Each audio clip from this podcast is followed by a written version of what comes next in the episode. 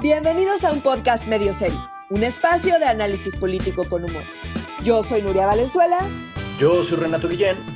Y yo soy Oscar Mendoza. Comenzamos. Hoy vamos a hablar de qué está pasando con el caso de aborto en la Corte, de la compra de medicamentos en el extranjero, de la defensa de los Oya y de la magnitud de la crisis económica que estamos viviendo. Uf, la magnitud de la crisis económica, sí, no me quiero ni enterar. Este, pues aquí andamos muchachos con un poquito de problemas técnicos, pero seguimos continuando, como dicen en la televisión. Este, yo ayer estaba un poco triste porque, pues, el, el, es decir, la neta, estuve leyendo un poquito y no entiendo muy bien cuál es el argumento de la Suprema Corte de Justicia para que ayer no fuera aprobado el aborto en Veracruz. Y debo decir que yo como, ah, como descendiente de jarochos, sí siento gacho que haya menos jarochos en el mundo, pero entiendo cuál es la, la, necesidad de todo esto. Lo que no me queda muy claro es por qué, o sea, ¿fue de forma o fue de fondo o fue de fonda o fue de formo? ¿Cómo estuvo la, la cosa? Eres de morenos, pero también eres jarocho, ¿no? Ya no estoy... Ascendencia, ascendencia, los genes, el pelo, el pelo.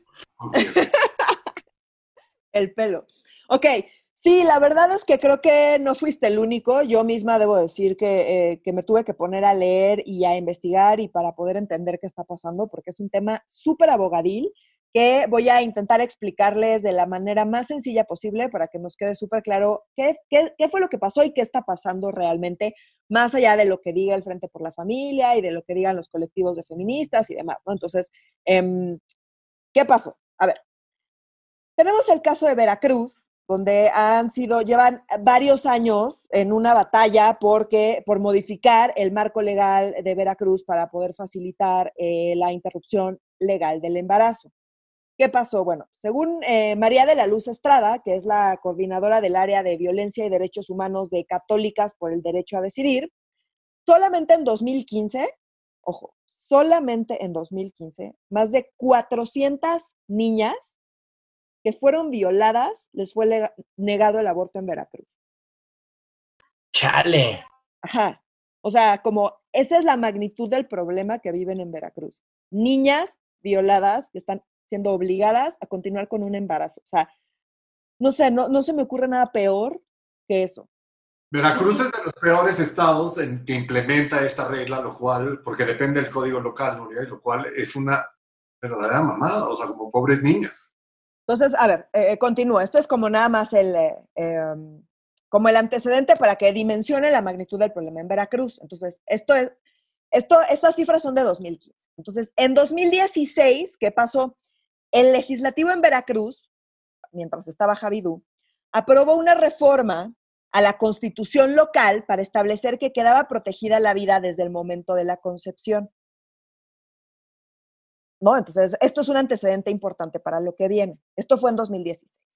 Después eh, empezaron a tener el problema de objeción de conciencia, porque hasta 90% de los médicos en Veracruz se declaran objetores de conciencia, es decir, que por sus creencias ellos eh, se, eh, se excusaban de realizar abortos, que en principio, bajo ciertas circunstancias, se podrían realizar, pero no se están pudiendo realizar por muchas trabas legales. ¿Qué pasó? En 2017, después de todos estos antecedentes, varias organizaciones de la sociedad civil solicitaron una declaratoria de alerta de violencia de género en contra de las mujeres en Veracruz justamente por este tema, porque la situación estaba muy complicada. Y la CONAVIM emitió la alerta de género. Entonces, como parte de esta alerta de género, eh, se elaboró un informe con un montón de recomendaciones para el Ejecutivo, el Legislativo y el Judicial para atender el problema. Entre estas recomendaciones estaba la de reformar el Código Penal local, que como bien decía Oscar, o sea, de, eso depende la regulación del aborto en cada estado, depende de sus códigos, de sus códigos locales. Entonces, una de las recomendaciones que surgió a partir como de todo esto que les estoy contando fue reformar el código local, el código penal. Entonces, ¿qué pasó? Pues una serie de diputadas eh, presentó una iniciativa al Congreso local y resulta que el Congreso local eh, se negó a dictaminar, es decir, cuando entra la iniciativa, la iniciativa se manda a comisiones, en comisiones se estudia, se dictamina y luego eso se vota en el Pleno. Bueno, pues el Congreso se negó siquiera a dictaminar porque dijo que pues no, que iba en contra de lo que decía la constitución local y violentaba el proceso legislativo. ¿Por qué en contra de lo que decía la legislación local? Bueno, porque como les contaba hace rato, eh, se había aprobado en la Constitución esta onda de que eh, quedaba protegida la vida desde el momento de la concepción. Carajo. Entonces, eh, bajo ese argumento dijeron, no, no, no, no, no vamos nosotros a dictaminar esto porque va en contra de nuestra Constitución. ¿Cuál es el problema? Que estas recomendaciones que se hicieron a partir de la alerta de género vienen de acuerdos internacionales, es decir, ya está definido que las mujeres pues, tienen una serie de derechos sexuales y reproductivos en los acuerdos internacionales. Entonces, bajo ese argumento, pues teóricamente tendrían pues, todos los códigos locales que alinearse a eso. Pero pues en la práctica eso no sucede y es lo que hay que estar batallando estado por estado, que es parte de todo esto que está pasando. Entonces, ¿qué pasó? El, el legislativo se negó a dictaminar porque dijo, no, eso va en contra de nuestra constitución. Entonces llegaron ocho organizaciones de la sociedad civil e interpusieron un recurso de amparo. Recordemos que el recurso de amparo es como el mecanismo que, tenemos para defendernos eh, de, las autoridades, ¿no? O sea, de, algún acto de autoridad que eh, vaya, que nos, que, nos cause algún eh, perjuicio. Entonces, estas organizaciones interpusieron un recurso de amparo por, y aquí está el detalle, omisión legislativa, es decir, el legislativo se negó, o sea, omitió legislar algo que tenía que legislar, en este caso, el eh, pues, dictaminar y, pues, en su caso, aprobar estas reformas del Código Penal para que eh, estuvieran alineadas con los acuerdos internacionales. Entonces, estas organizaciones dicen, bueno, hubo omisión legislativa y yo me quiero amparar por esta omisión legislativa. Fueron ante un juez y el juez eh, les, les otorgó el amparo. Entonces, el legislativo de Veracruz impugnó la resolución del juez. Entonces, esto llegó eh, al segundo tribunal colegiado en materia administrativa en Veracruz y, el legislativo solicitó que la Corte atrajera y resolviera el caso. Entonces, la Corte puede atraer ciertos casos para eh, revisarlos eh, y resolverlos. Eso fue lo que pasó y por eso este caso llegó a la Corte. Ahora, ¿Este caso qué es? ¿De qué se están quejando que tiene que ver el amparo? El amparo es por omisión legislativa. Entonces están diciendo, el legislativo no hizo lo que tendría que estar haciendo. Y pues yo me estoy amparando porque no está, o sea, no están hablando de si el Código Penal eso no es inconstitucional. Ojo, están diciendo que el legislativo tuvo una omisión y que tiene que corregir esa omisión. Es, es, ah, así están argumentando. Entonces, eh, es donde viene el tema de fondo y forma. ¿Qué fue lo que pasó? Pues esto llegó, eh, llegó a la corte, la corte pues lo atrajo y dijo, ok, pues eh, revisamos este tema. Eh, el proyecto fue, o sea, estuve, el designado de armar el proyecto fue el, el, ministro González Alcántara, y él establece en su proyecto, que es como pues la argumentación para pues, resolver el caso, digamos, donde dijo, pues sí, sí hubo omisión legislativa, y el, Congreso de Veracruz debe seguir los acuerdos internacionales que protegen los derechos de las mujeres. Eh, y el resto de los ministros leyó el proyecto y dijo, ¿saben qué? No, no hubo misión legislativa. ¿Cuál es el ¿Por qué no? Ok, eh, o sea, por ejemplo, Piña... No, video no, no, vieron a...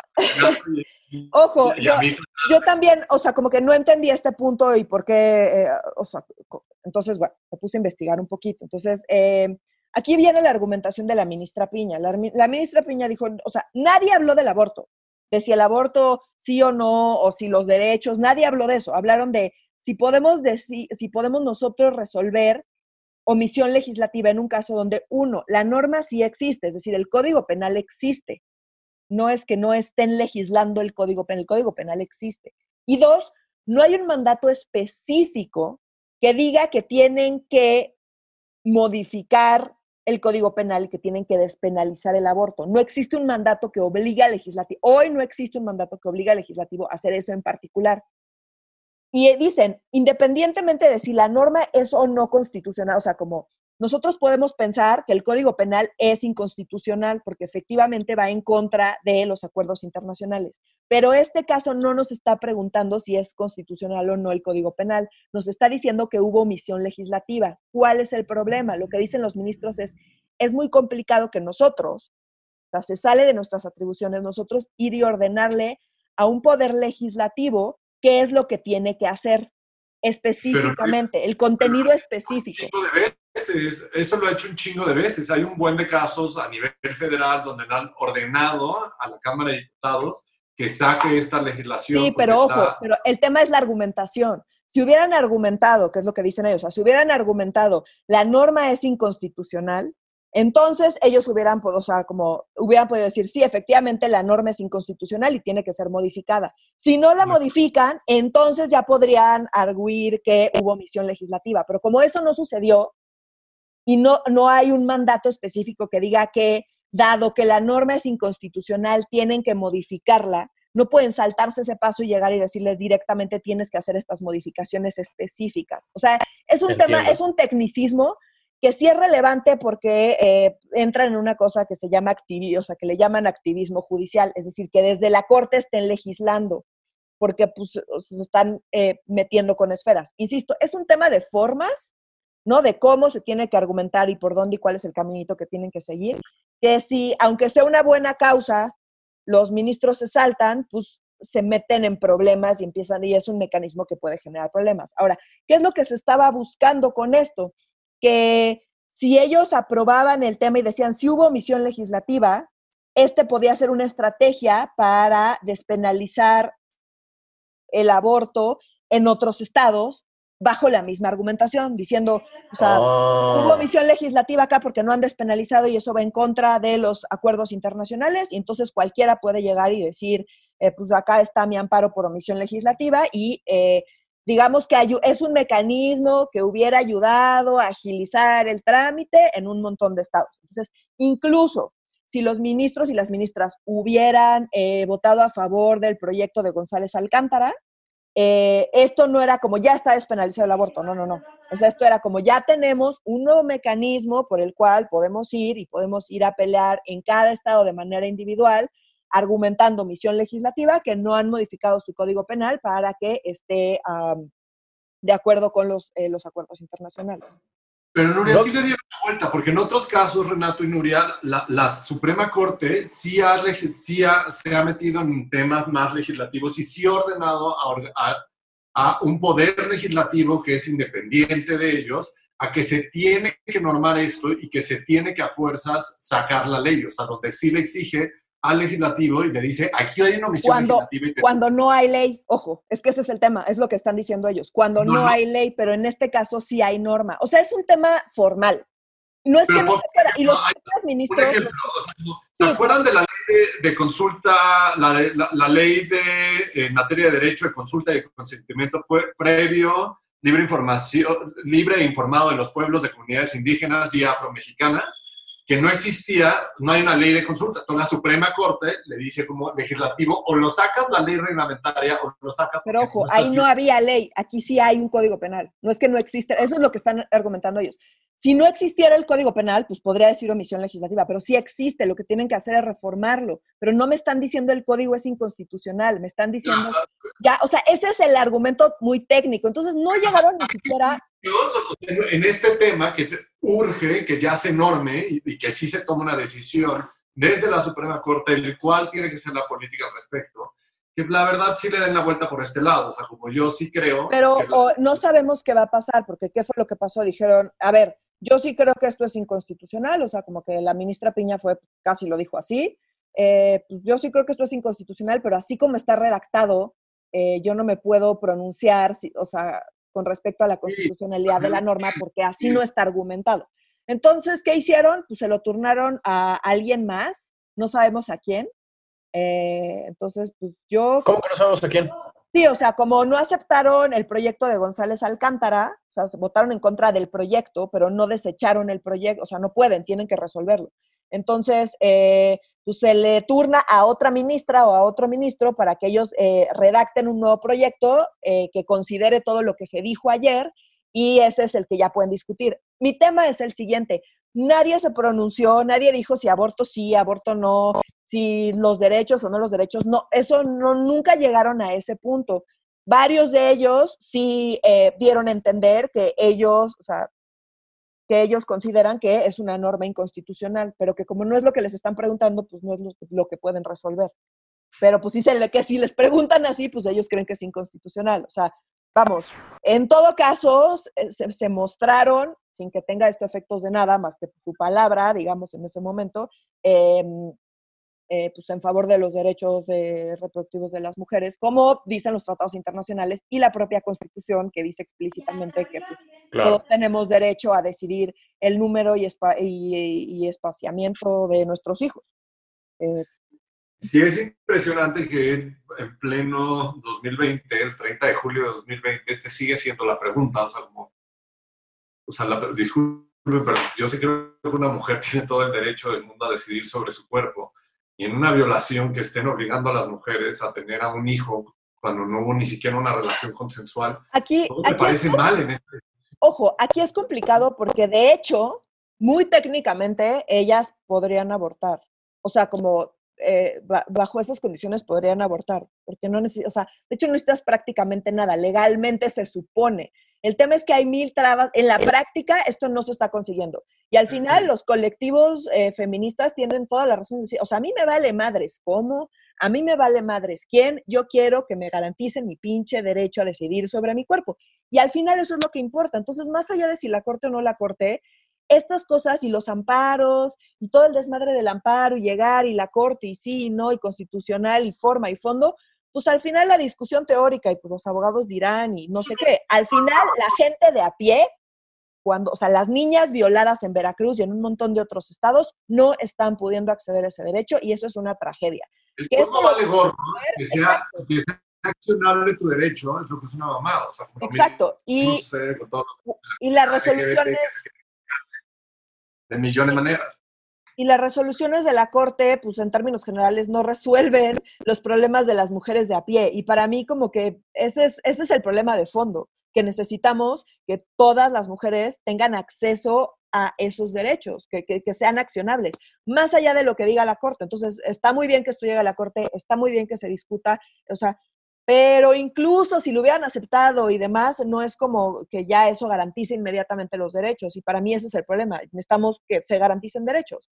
No te gusta abortar, no abortes. O sea, como que pues deja que los demás se vayan felizmente al infierno si quieren, y es su pedo, ¿sabes? O sea, como que Digo, y también quisiera aclarar que. no te gusta, no abortes, pero, o sea, pero tienes el derecho a decidir no abortar. Exacto, pero pues no estás dejando a las niñas violadas pues el derecho de nada, perdón, no estás salvando dos vidas, estás arruinando mucho más de dos vidas. Y violado no, o sea, creo que cualquier mujer tiene que tener este derecho mínimo sobre su cuerpo, o sea, como... Sí, o sea, como...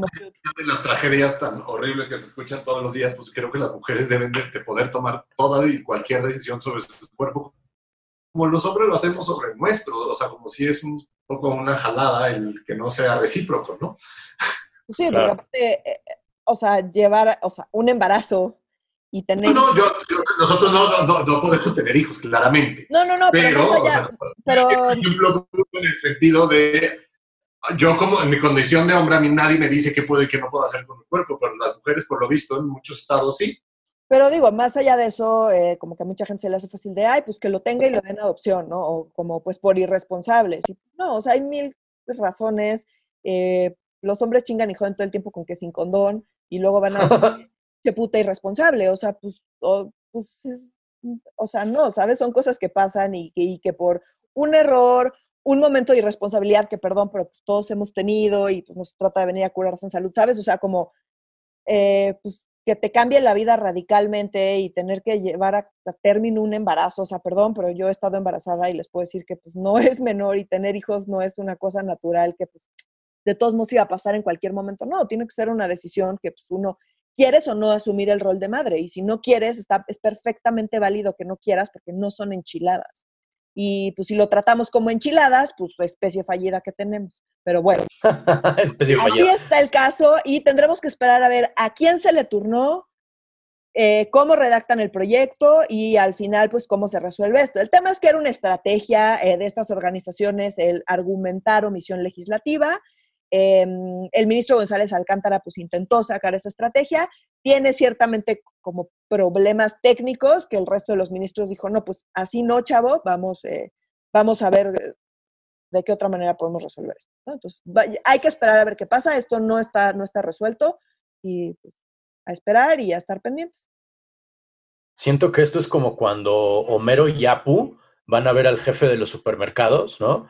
Y entonces le dicen, me pueden hacer tres preguntas. Y las tres preguntas son una tontería, ¿sabes? Como, ¿usted es el jefe de los supermercados? O sea, como que la intención fue muy buena, decir, a huevo, vamos a ir con la mera autoridad a ganarle y pues por una, digamos, no podríamos llamarlo una estrategia fallida, la neta. O sea, no creo que haya sido una estrategia fallida desde el, desde el, a ver, yo que no sé ni madre de leyes, entiendo que es algo que pudo haber salido bien y que desgraciadamente salió mal, pero bueno, como dice Nuria, esto no se acaba hasta que se acaba y todavía vamos a hablar al También este es el amparo que llegó a la Suprema Corte, otros pueden llegar. claro, así es. O sea, como seguramente este fue uno de cientos de amparos que se metieron y que yo espero que esta organización de católicas por el derecho a decidir, este, seguramente no solo metió este recurso de amparo, fue uno de los muchos que metió en una estrategia litigiosa y que este fue el que llegó a la Suprema Corte porque los otros fueron desechados este, por muchos motivos. Este es el único que llegó, pero esperemos que llegue otro. O sea, tampoco quisiera decir que la organización de católicas, por el hecho de decidir, la cagaron, no tienen el mejor interés y que no pueden desarrollar una estrategia litigiosa. Yo creo que sí, nada más que nuestro sistema judicial también es una mamada de cómo funciona y llegó lo que llegó. O sea, como un poco como en la política. En la política no se aprueba lo que se quiere, sino lo que se puede.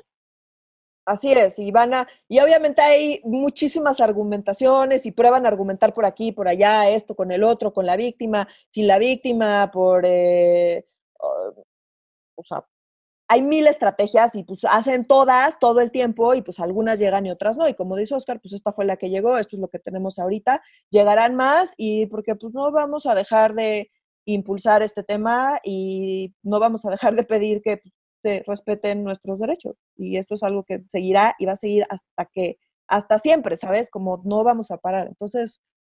Hasta que sea ley. Así es. Me acuerdo... Eh, no, no hasta que sea ley. No solo hasta que sea ley, hasta que puedas tú, o sea, realmente ejercer tu derecho. Para mí ese es el tema. Me da igual si es ley o no es ley. La sierra pueda ejercer su derecho como igual alguien que vive en una ciudad grandota como Ciudad de México, Monterrey, Exacto.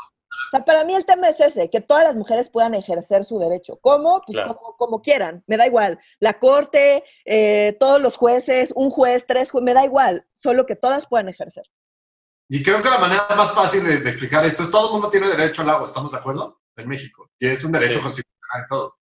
La gran mayoría de los mexicanos no tiene agua, agua corriente todos los días.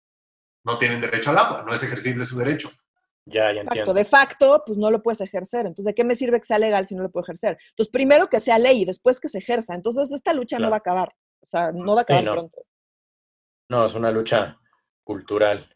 Oigan, por cierto, sí, por cierto, nada más un dato, un dato curioso. Este, hace unos meses salió el último reporte de las cifras de aborto en la Ciudad de México, que recordemos que es, que es legal el aborto a todos aquellos que creen que es para, el aborto es para las mujeres precosas y adolescentes que se van de fiesta y que les encanta una vida, este, una vida... Disoluta. una vida loca, por decirlo de lo cual tienen todo el derecho del mundo, ese no es el problema. Pues resulta que las gran, la gran mayoría de las mujeres que han abortado, abortado de manera legal en la Ciudad de México son madres de familia, actualmente tienen más de 25 años este, y tienen más de un hijo. Entonces... Por supuesto, porque ya sabes la chinga que es tener hijos y no quieres más. o sea, tiene todo el sentido. No, neta. No, no, después los invito a consultar ese reporte, o sea, porque esos argumentos de si el aborto es legal, las mujeres, un argumento súper machista, pero así es como se expresan, no es que yo lo crea. Las mujeres se la van a vivir teniendo relaciones sexuales sin protección y decidiendo tener hijos a lo bestia y abortando a lo bestia. No es cierto. Los números demuestran todo lo contrario. Correcto, es, estadísticamente falso. Oigan, muchachos, y siguiendo con temas médicos y legislativos, ya vamos a poder comprar medicinas en el extranjero. Y no sé si eso es buena o mala noticia, porque como que suena bien, pero como que al mismo tiempo, como que hay mucha gente, en, gente que me cae muy mal, está a favor y gente que me cae muy mal está en contra. Entonces no, no, no, no sé para dónde voltear, pues. O sea, eh, eh, de qué, ¿por qué hay que ir a comprar medicinas al extranjero? Hemos tocado el tema, me queda muy claro. Lo hemos tocado más de una vez el tema y lo hemos hablado al respecto, pero siento que hubo como una, como un movimiento en el, en el, en el, en quién dice que sí y en quién dice que no. Cuéntenos, por favor. Vamos a hacer un resumen rápido. Todavía no se puede comprar. Ayer la Cámara de Diputados aprobó una modificación a la ley de adquisiciones este, para este, poder, eh, poder hacer compras de medicamentos, equipo médico y vacunas en el extranjero este, y sin que haya una licitación, que eso es lo que a fuerzas ponía hoy de condiciones la ley de adquisiciones y que tuviera que ser empresas mexicanas, bla, bla, bla. Entonces, lo que hace ahora como eh, un tema para resumir, esto Nuria nos lo ha explicado una y otra vez, el tema de desabasto de medicamentos, pues Andrés Manuel y la cuarta transformación y el gobierno actual lo achaca a que son unas pocas farmacéuticas las malditas, las que son unas corruptas, las que inflan los precios y las que tienen un oligopolio de la mayoría de los medicamentos que necesitan los, los mexicanos como la canasta básica de medicamentos. Entonces Andrés Manuel dijo, a la chingada, si yo no puedo solucionar esto y no se están poniendo de acuerdo con las reglas, como yo estoy diciendo un poco como lo que sucede en la industria de la construcción, que Andrés Manuel les dijo, se acabó el moche y a la fregada, a la fregada el, el nuevo aeropuerto y a la fregada todas las obras de infraestructura que en teoría iban a ayudar a crecer la economía, yo voy a hacer mis refinerías y las cosas este, que los números nos dicen que no van a servir de mucho, ¿no? Entonces pues, puso las nuevas reglas y a la fregada, y en esta, como de medicamentos, sí tenía mucho más limitamientos, eh, eh, limitaciones, en específico para comprar los medicamentos en el extranjero, que ya lo había dicho, es como, si no lo puedo hacer y los empresarios mexicanos y las farmacéuticas basadas en México no van a seguir mis reglas y yo los considero corruptos, que seguramente sí hay muchos casos de corrupción, no estoy diciendo que no exista, este, pues entonces que se modifique la ley y yo me puedo ir a comprar a China, India, Reino Unido, cualquier lugar de la Unión Europea o cualquier país del mundo las medicinas que se me antojen y no comprarles nada a estas farmacéuticas hasta que se me cuadre y me vendan en las condiciones que yo requiero. Y si no me venden antes, pues habrá un millón de personas este, en el mundo que sí me van a vender en las condiciones que yo, que yo necesito. Eso fue aprobado el día de ayer en la Cámara de Diputados. Falta que sea aprobado en el Senado de la República, lo cual es altamente probable que se apruebe también en el Senado pero todavía no es un hecho consumado eh, que va, a suceder esto. Hay que estar pendientes de esto.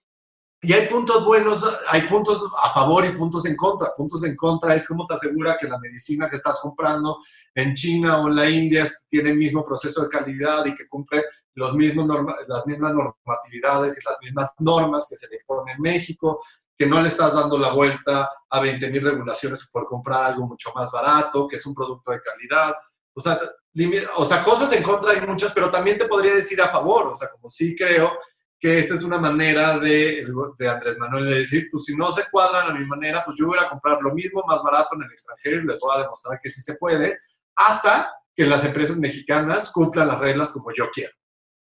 Sin embargo, tampoco creo que esto va a ser la solución al desabasto de medicamentos. Eso pasa por un desmadre administrativo que tiene este gobierno y que la neta y en las condiciones actuales de la crisis sanitaria y crisis económica, no hay pinche manera de que están atendiendo su, su, crisis administrativa ni logística. Y por cierto, también hoy en la mañanera Andrés Manuel ya dio a entender que sea total y absolutamente claro, porque se acuerda que había dicho que los militares iban a distribuir los medicamentos, eso lo había dicho noviembre o diciembre del año pasado o inicios de este año, pues ya, dejó súper claro que el Estado mexicano va a tener su propia empresa de distribución de medicamentos, vacunas y equipo médico que le vale madre las farmacéuticas y todo lo que se necesite, la infraestructura que se necesite. Entonces ya le encargó al director de protección civil, que tiene un chingo de conocimiento sobre la distribución de medicamentos, equipos médicos y vacunas, a que arme la empresa. Entonces, pues mm, vamos a tener esta administración trenecitos, refinerías, un aeropuerto que no nos va a servir mucho y también, adivinen qué, una empresa de distribución de medicamentos que no sé cómo se va a llamar, pero... Algo de bienestar. Eh, algo de bienestar, sí, medicamentos para el bienestar. Aquí yo tengo varios comentarios rapidísimos sobre como todo lo que nos acaba de contar Oscar, ¿no? El primero que me da risa es que el argumento para poder comprar medicamentos en el extranjero y las ventajas de poder hacer esto son económicas. No solamente son económicas, sino que siguen una lógica eh, eh, neoliberal con la que AMLO está peleado, pero pues, salvo cuando le conviene. ¿Por qué? Eh, pues siempre poder eh, abrir el mercado y quitar barreras en los mercados, pues eh, te lleva a mercados más eficientes. Es decir, pues efectivamente... Ajá, sí, exacto. Es, es, la, es una lógica absolutamente neoliberal, con la que pues yo como economista del ITAM estoy de acuerdo. Em, em, entonces, como la parte económica tiene mucho sentido que se haga. Ojo, hay una parte que también lo comentaba Oscar, como de la parte regulatoria, que es mucho más complicada, porque la parte regulatoria tiene que ver con cuestiones como más, más técnicas y científicas que con cuestiones económicas. Entonces, y esas dos eh, intereses y consideraciones chocan, porque México lleva mucho tiempo eh, desarrollando todo un sistema regulatorio de medicamentos muy bueno.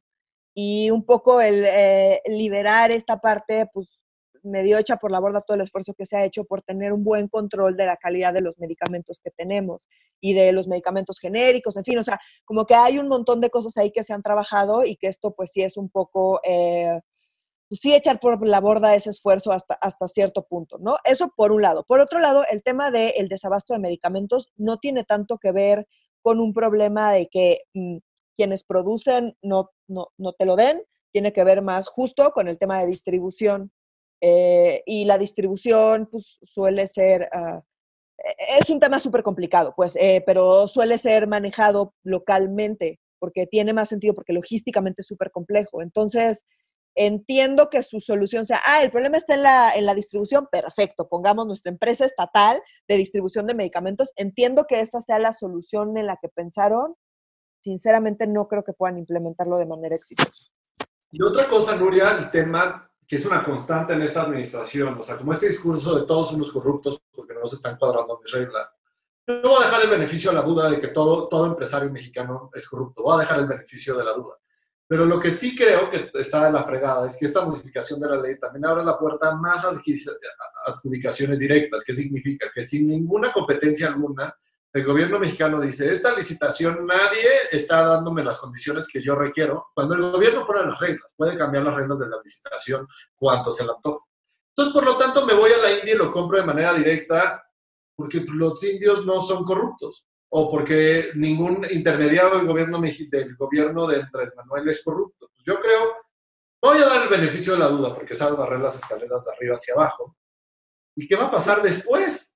O sea, como cuando ya no está Andrés Manuel y cuando ya no haya nadie barriendo las escaleras de arriba hacia abajo. O sea, tú no puedes dejar estas reglas tan laxas a que, eh, como estaba en los peores momentos del PRI, que pues, se decidía desde la oficina de presidencia o desde medicamentos del bienestar, ¿a quién se lo das? Porque pues es mi compadre, porque por cierto, mi compadre también puede ir a armar una empresa a la India, ese no es ningún problema. O sea, como el que es corrupto es corrupto y sabe perfectamente cómo hacer business y negocio en todos lados del mundo y cómo algo que deberías de sacarle una utilidad del 30 a 60%, le puedes sacar una utilidad del 500%, pues porque puede y porque puede repartir lana y porque le encanta chingarse a la gente. Y hay eh, una, o sea, ya para cerrar este tema, una consideración adicional que es eh, la vacuna contra el COVID. Mm. Porque, eh, pues, con la premura de sacar una vacuna para salir de la crisis internacional en la que estamos inmersos, eh, pues probablemente los temas de regulatorios y el control de calidad de las vacunas, pues en muchos casos o en algunos casos al menos dejen mucho que desear. Y esto pues sí da pie a que el gobierno mexicano consiga vacunas que quizá no, no, no tienen los controles de calidad que nos gustaría observar y eso a mí mm, no voy a negar que me preocupa un poco. Pero AMLO tiene la solución. Recordemos que AMLO tiene a sus amigos y a sus enemigos también en el ámbito internacional, eh, y me refiero específicamente a organismos internacionales. Y uno de sus amigos es la ONU, y por lo tanto, todo lo que no sabe solucionar y que le queda muy grande el saco, entonces dice que el intermediario en estas compras y en la definición de las reglas, y que parte también es pues, asegurarse que los medicamentos sean de calidad, va a ser la ONU. Porque claro, la ONU es un organismo del gobierno mexicano que es su responsabilidad organizar todo esto. También es una mamada transferir toda la responsabilidad a un organismo internacional que claro que te puede dar los lineamientos, pero más allá de eso, pues creo que eso no le compete a un organismo internacional. Y a ver, perdón, poniéndome así como súper cínica, eh, pues se van a necesitar para esas vacunas que pues, no saben bien si funcionan o no y no hay tanto control, pues, se van a estar conejillos de indias. Y pues yo sinceramente no quiero que mi país se ponga ahí en el primero de la fila para ser conejillo de indias de una vacuna que pues, quién sabe. O sea, no sé, como que me, me preocupa un poco el tema. Pues no, o sea, no quiero empezar como con... Pero aclaro no, no al movimiento antivacunas, que tu hija está más que vacunada. No, no, no, no, no, no, para nada. O sea, nada más es estar, yo soy súper pro vacunas, todas las vacunas, venga, cada año me pongo la vacuna de la influenza, ese no es el tema. El tema es que lo hago porque sé que vivo en un país que tiene un, sistema regulatorio de medicamentos muy bueno y que cualquier cosa que me es más, yo voy a la clínica gratuita a ponerme todas mis vacunas y, lo y voy con toda la seguridad de que no voy a tener ningún problema y de que son de la más alta calidad porque confío en el sistema regulatorio. Después de esta modificación, me va a costar más trabajo confiar. Y a mí sí me preocupa porque pues, yo, de verdad, yo voy a la clínica gratuita por mis vacunas, porque sé que puedo hacerlo. Y después de esto, pues tendré que investigar más sobre qué vacuna me van a poner y de dónde viene. Y pues pues sí, o sea, la verdad me van a poner a investigar cuando yo tenía confianza en que no era necesario investigar. Pero bueno. Tú investigas hasta de dónde viene el agua, entonces. Sí, lo siento.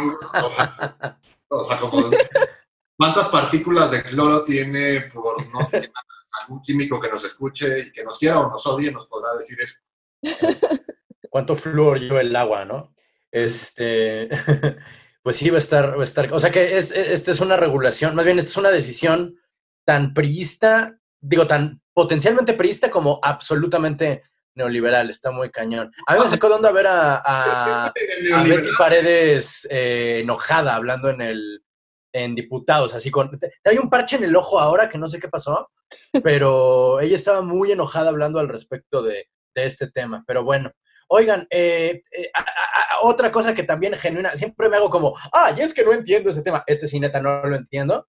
¿Cómo es posible que apenas se vayan a hacer públicas las sentencias del Poder Judicial. O sea, no lo eran antes. Es que sí es para reírse, Renato. O sea, es que sí, ¿a poco no es una mamada? Tenemos un, o sea, recordemos que está el nuevo sistema eh, de justicia penal acusatorio, que una de sus grandes premisas es que sean juicios cortos, juicios transparentes, que tengan la mayor publicidad posible. Pero se nos olvidó hacer que las sentencias fueran públicas. O sea, la, el que la sentencia sea pública es fundamental en, nuestros, en este nuevo sistema de justicia. ¿Por qué? Porque es un elemento disuasivo. O sea, como si tú, Renato, mañana quieres, no sé, cometer X crimen, pues hoy sabes que hay unos seis personas en la cárcel o que se fueron por métodos alternativos de solución de conflictos y que hay una parte que sí hay una, no digo que todo el crimen es racional, pero pues sí pasa por una racionalidad de cuál es la probabilidad, uno, de que me agarren, pues con las fiscalías que tenemos a nivel federal y estatal, cercano a cero. Segundo, si me agarran, ¿cuál es la probabilidad que se haga un buen juicio en mi contra? ¿no? Pues con los fiscales que tenemos, pues, cercano a cero. Pero supongo que si sucede y que si te llegan a sentenciar, pues parte de esa sentencia es súper importante que la gente la conozca y que sea discutida en los medios de comunicación y que entendamos por qué el juez tomó la decisión que tomó. O sea, porque eso es lo que va a hacer como, ah, si a Renato lo enviaron 10 años a la cárcel o 20 años a la cárcel, híjoles, a mí me podría pasar exactamente lo mismo y lo agarraron por esto, o sea, como por esta pequeñez que tiene toda la validez del mundo. Y en realidad en México solo se hacían algunas sentencias públicas o aquellas que se filtraban. Entonces yo sí creo que esto es una vergüenza que el Poder Judicial a nivel local y federal no fueran el 100% de las sentencias públicas y transparentes. Ahora ya se aprobó tanto en Senado y ayer ya se aprobó en diputados, ya se mandó al Ejecutivo. Ahora van a tener el Poder Judicial medio año para poder implementar esto y esperemos que a inicios del próximo año todas las sentencias sean públicas y que podamos también nosotros analizar este, desde los que nos interesan hasta los que no nos interesan, el por qué están tomando la decisión. Y también es una manera de nosotros de que el juez sea accountable, lo que sea, ¿cómo se dice accountable? Que sea responsable. Que rinda cuentas. Que, que, sea, que rinda cuentas del por qué está tomando la decisión. O sea, ¿cuántas veces no hemos dicho aquí en medio serio de por qué está sucediendo esto o lo otro? Pues no tenemos ningún elemento porque no estuvimos dentro del juicio. Pero si tuviéramos la sentencia, podríamos entender el razonamiento y las pruebas que se tuvieron para llegar a esta decisión. Hoy no podemos hacer ese tipo de análisis. Y no es un análisis ñoño, es un análisis que es fundamental para entender el cómo funciona o si, si funciona o no funciona el Poder Judicial con este nuevo sistema. Sí, este, los jueces son, este, pueden rendir cuentas ante su toma de decisiones o no.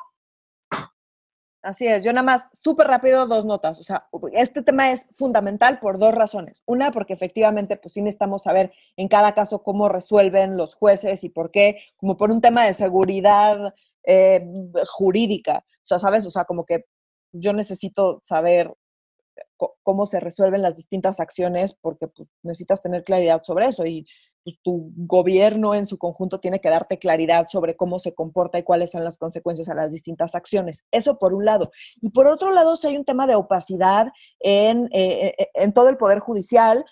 Eh, que, que, necesitamos resolver. Entonces creo que el que las sentencias sean públicas es el primer paso para tener la información necesaria para empezar a ver qué tanta corrupción hay, podemos empezar a ver patrones, tendencias, que están resolviendo pues más o menos, o sea, están haciendo bien su chamba o no están haciendo bien su chamba y quién sí, quién no y por qué, y podernos meter y poder pedir que eh, pues esto mejore. Juzgan a una persona a la otra por el mismo crimen. Y, hablando de juzgar una persona a la otra por el mismo crimen, ¿qué pedo con los soya? y que no va aparentemente a tocar la cárcel y Rosario Robles se está pudriendo ahí en Tepepan, ¿qué pe? Sin juicio. Sin juicio. Ahí esperando a que pues algo, a que se acabe el sexenio. Rosario Robles ha tomado un avioncito, no es como que la tuvieron que, o sea, como hubo ficha roja, el Interpol estuvo buscando. O sea, Rosario Robles fue y se paró ahí sola, ella, solita, fue y se paró y dijo, ok, acá estoy, y ya no salió. Y no el otro era prófugo. El otro prófugo, tuvo ahí que negociar y que quién sabe qué, y lo trajeron y todo súper turbio, y, pues no va a pisar la cárcel. Que ojo, yo creo que esté bien que no pise la cárcel porque no ha habido un juicio, entonces mientras no lo declaren culpable, me parece que está, y, y, puedan garantizar que no se va a escapar, eh, pues está bien que no, ah, Tenemos un poquito de contexto, un poquito de contexto. Pero Rosario Robles tampoco debería estar en la cárcel, ese es mi problema. o sea, como mi problema no es que Lozoya, eh, antes de que empiece su juicio, esté fuera de la cárcel, mi problema es que Rosario Robles esté en la cárcel y que tengan un trato diferenciado, pues según políticamente cómo me conviene tratarte. Claro. Pues, el nuevo, estoy completamente de acuerdo. O sea, recordemos que ya agarraron al exdirector de Pemex en España, ya lo trajeron a México, nunca pisó la cárcel porque lo metieron directamente al, al hospital, Al, Ángeles, porque pues tenía, ¿qué tiene? Una, tiene algo Anemia o no sé qué. Tiene un reflujo. Esto es como, ¿se acuerdan como el Vester que nunca estuvo en el bote, nada más estuvo en el sí. que pues algún botox estaba explotando, algo por el estilo, y algún problema de salud gravísimo tenía. Entonces, por un reflujo, claramente, pues uno tiene que estar en el hospital, ¿no? ¿No, no, no les parece muy normal? Bueno, este, entonces la Fiscalía General de la República decidió este, que sí podía estar en el hospital y este, además le dio el privilegio, que creo que también es válido, de acogerlo y, y están armando el juicio para que le den la figura de testigo protegido. Y como testigo protegido, a cambio de información, este, se, le puede, se, le, se le puede no perseguir o este, se le perdona su condena si es que llegara a haber una condena. Pero para esto se tiene que armar todo el juicio. Entonces, por lo que está sucediendo ahorita, está en el Hospital Ángeles, después le van a poner un brazalete electrónico y va a estar en arresto domiciliario, va a estar en su casa, pasándola muy bien. Mientras Rosario Robles, como bien dijo Nuria Renato, pues se presentó un día porque la requirieron y pues ya no salió y ni siquiera ha iniciado su juicio. Pero también, como bien dijiste, Nuria, pues este es el juego de la política. Quien pueda soltar más sopa, es el que va a tener más poder. Y en esto es un poquito como en las películas, como lo que vemos en las películas gringas de, de, cómo se llama, de pues ya habló, ya habló un mafioso contra otro mafioso y entonces a ese mafioso, el que sí soltó la sopa, le dan un trato súper privilegiado. Pues un poquito lo que está sucediendo en el caso de Lozoya. No sé si Rosario Robles simplemente o no tenía información o se ha negado a soltar la sopa, pero por lo visto Lozoya pues sí, viene con todas las armas a decir, pues yo voy a decir lo que se les antoje. Y también le apretaron las tuercas. Recuerden que detuvieron a su mamá en pues, Alemania. él por andar embarrando a la mamá, pues ¿para qué la usas de prestanombres? También, o sea, también. Entonces, Rosario Robles, como embarró a su familia, ahí anda en la cárcel, pues... Sí, son mamadas. Ay, ¿tú crees que Rosario Robles no embarró a su familia? Pero... Pues, pues no como para que... No a su mamá. ¿Qué te pasó ese güey? O sea, como que... Sí, la neta. mamá, ¿por qué no te compro una casa en Ixtapa de 7 millones de dólares? Y, ay, me guardas el dinero. Sí, no a la jefa, no, no está chido. No, no, está chido. O sea, ni el, ni el, ni siquiera le dediquemos tanto tiempo, muchachos, porque yo creo que esto todas las semanas vamos a tener de qué hablar. Sí. Todas las semanas están dando unas fugas cabronas de información del caso de Lozoya. Pero por lo visto, por lo pronto no va a pisar la cárcel, le está pasando muy bien en el Hospital Ángeles, en un piso ahí muy lujoso. Pronto estará en su casa, este, pues riéndose en la tele de Rosario Robles y este, pues cantando la sopa, que sí, intriga a ver qué tanto va a decir y Andrés Manuel le va a dar una fuerza, pero bueno, exponencial, y que el gobierno mexicano y en específico la Fiscalía General de la República pueda hacer algo con información que les dé Rosoya. Eso está por verse. Eso, eso está por verse, porque con tantas filtraciones a ver si no se cae el caso. Pero bueno, ya veremos. Me, me, encanta que dijiste cantando la sopa, o sea, mezclando dos expresiones, ah, cantar como canario y echar la sopa, o sea, pero bueno. no, pues mira, a ti no, lo mafioso no, no te va. Pero bueno. Oigan, eh, ya, ya, ya, ya para despedirnos casi en chinga, porque son noticias feas y vamos ya un rato colgados. Eh, salieron los números de qué tan de la chingada estamos y estamos más de la chingada de lo que pensábamos que íbamos a estar a estas alturas, ¿no es cierto, querida economista por el ITAM? Eh, sí, ayer salió la estimación oportuna del PIB, que cada vez que sale eh, se las comentamos aquí rápidamente. Em, ¿De cuánto es la caída? Eh, con respecto a el trimestre pasado, o sea, salió la información del segundo trimestre de este año. Okay. que pues fue el trimestre más intenso en cuanto a, pues, a, que se detuvo la economía por completo porque estuvimos todo el trimestre en confinamiento. Entonces, eh, la caída con respecto al primer trimestre, que ya había habido una caída, recordemos, fue de 17.3%. Nunca ah, ha habido una caída de trimestre a trimestre de esta magnitud. Para que se den una idea, les pongo la comparación con la crisis del, 90 del 95, que entre el primero y el segundo trimestre hubo una caída de 5.8%. O sea, bueno, de, los Esto es más de tres veces. Sí, y en eh, la crisis de 2009 fue de 5.1%. O sea, es tres veces incluso mayor que la última crisis más grave que habíamos tenido en este siglo, pues. Órale. Eso es eh, de trimestre a trimestre. Y luego el anual, que es decir, eh, este segundo trimestre con respecto al, segundo trimestre del año pasado, la caída fue de 18.9%. Otra vez, para hacer la comparación, en el 95 fue, de 8, fue una caída de 8.6 y en el 2009 una caída de 7.7 y estamos hablando ahora de una caída con respecto al segundo trimestre del año pasado de 18.9. Uf. Suena terrible y es terrible, pero aquí sí hay que aclarar que pues estuvimos en confinamiento, la gente literalmente se detuvo, lo cual provoca necesariamente que la economía se detenga. Los negocios están cerrados, no venden, está detenida la economía. Entonces, en ese sentido, pues sí hay que considerar que las razones de lo que está pasando acá pues, son muy distintas, se espera que nos recuperemos. ¿Cuál es el problema? Este impacto pudo ser eh, suavizado si el gobierno pues, hubiera entrado a, tomar medidas eh, para suavizarlo. Y la recuperación, dado que no lo hizo, la recuperación pues espera que sea más lenta de lo que pudo haber sido si el gobierno le hubiera entrado a atender este tema de manera O sea, en lugar de eh, estar... Ah, perdóname, perdóname. no, para cerrar, llevamos cinco trimestres consecutivos de variaciones anuales negativas. Es decir, o sea, con respecto al el mismo trimestre, pero del año anterior, eh, llevamos ya cinco trimestres con caída con respecto al año anterior. Oye, pero... O sea, recesión. Cinco trimestres, cinco trimestres previo a la pandemia, Nuria. Sí, Ah, sí, este, venimos hablando de problemas económicos desde antes de la pandemia, nada más que estábamos, estábamos ahí en la rayita de entre el menos, ya sabes, entre el cero, menos punto cero uno, uno, estábamos ahí y ahorita estamos en menos 20, o sea. La expresión mexicana conducente sería, éramos un chingo y parió la abuela. ¿no? Así es, así es. Entonces, bueno, ya, y para el, todo el semestre, digamos, el primer semestre del año, la contracción anual eh, fue de 10 puntos. Ah, es una cosa horrible. Es horrible, pero no es, o sea, no hay como que digas, y no hay modo de salir, esto es que, o sea, no, eventualmente. A ver, ahorita que ya se están empezando la reapertura paulatina y demás, pues ahorita estamos mejor que el trimestre pasado. Entonces, pues falta que salgan las cifras y eso se verá reflejado. El tema es que la recuperación va a ser más lenta de lo que pudo haber sido si se hubieran tomado otras medidas.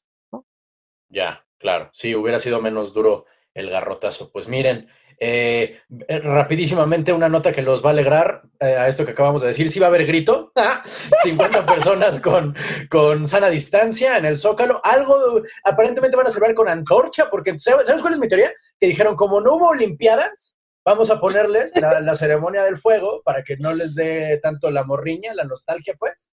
Y, ya tengamos un, o sea, sí va a haber celebración, no va a ser masiva, aparentemente, ya veremos si le gana. 500 personas en el Zócalo, ¿no te parece? No, 50, 50. No. No, 500, no, yo había leído que 500. Ajá. Oye, 50 caben en la sala de mi casa. O sea. No, claro, pero yo pensé que era con sana distancia, sana distancia. O sea, con Spencer Tunic éramos mil, y así que digas, uy, qué lejitas están las nalgas de ese señor, pues Nel. Estaban ahí luego, luego. No, no, a ver, claro que en el Zócalo caben 500 personas a sana distancia, o sea, con sana distancia.